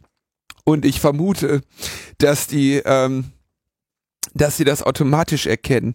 Das heißt, ähm, aber das ist jetzt hier wirklich völ völlig wirr spekuliert. Aber das wäre echt das Supergeile, dass eure eure Videos, die ihr oder eure Materialien, die ihr in diesem Google Drive habt, halt offenbar irgendwie automatisch äh, äh, irgendwelchen Untersuchungen äh, zugeführt werden. Und das ist jetzt echt langsam beängstigend. Wenn auch nicht unerwartet. wenn auch nicht unerwartet, auch davor haben wir andauernd äh, gewarnt und äh, jetzt ist es soweit. Ähm, kauft Festplatten. Ähm, solche Sachen sind echt, da denke ich mir wieder, bin ich froh, dass ich eigene Infrastruktur betreibe. Dass du deine, dass du deine Wolke in deinem Schlafzimmer hast. Nicht im Schlafzimmer. Ach so, Nee, nee, ich sag nicht, wo die steht. okay. Sonst treten die mir die Tür ein und holen die da raus. Ja, Facebook. Hallo, Sie haben doch noch Daten. Ja. So, kommen wir zum End endlich, Tim. Endlich hier Finger ans Soundboard. Wir kommen nämlich zu Den Terminen.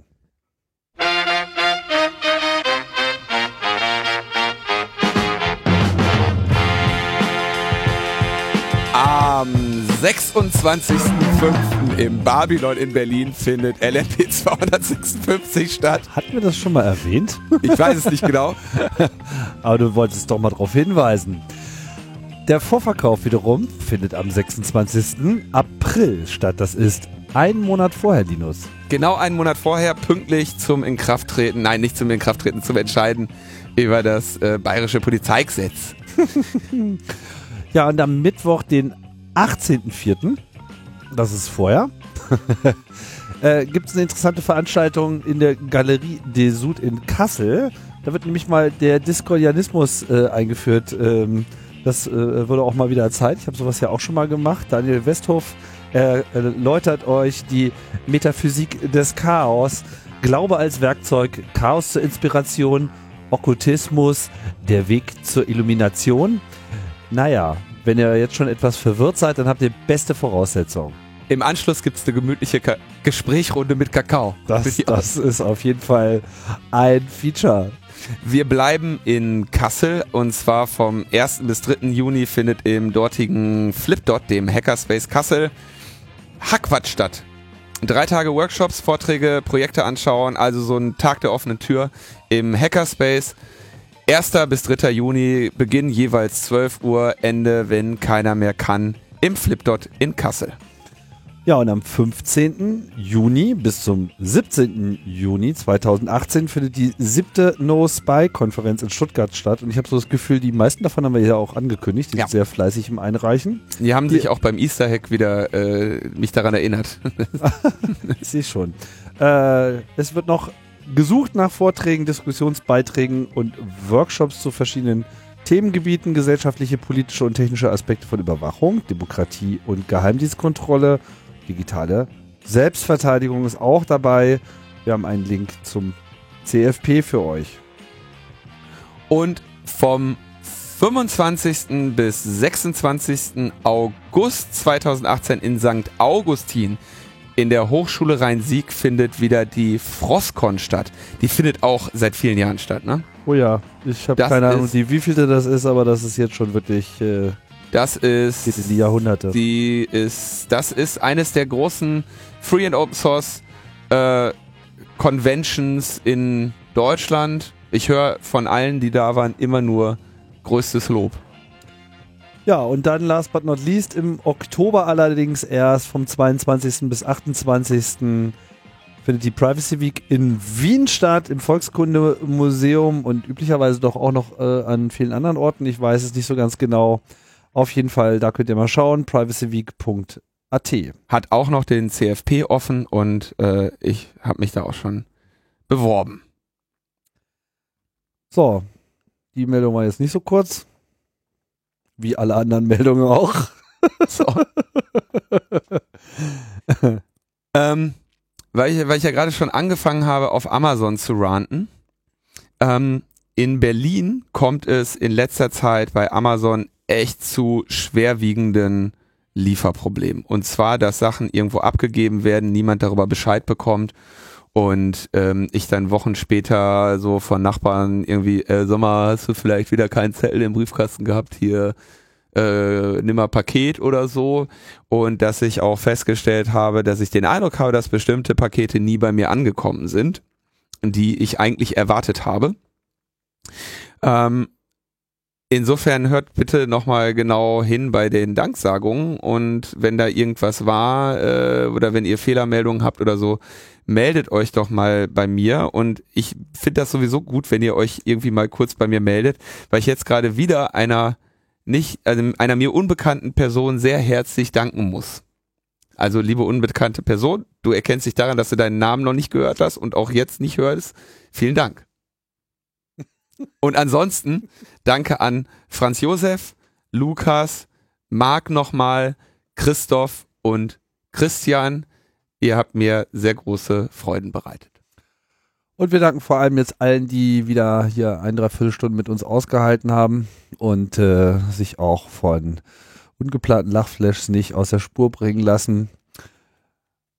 War's, ne? Ich denke schon. Wir werden jetzt mal wieder äh, die wöchentliche Produktion aufnehmen, weil wir müssen ja dann auch mit unserer Zählung genau hinkommen zur 256. Haben wir eigentlich die Veranstaltung schon erwähnt? 26.05. Ähm, was war da nochmal? LNP 256. Hm, das ist doch die Veranstaltung, wo ein Monat vorher der Verkaufsbeginn ist. Genau einen Monat vorher, Mhm.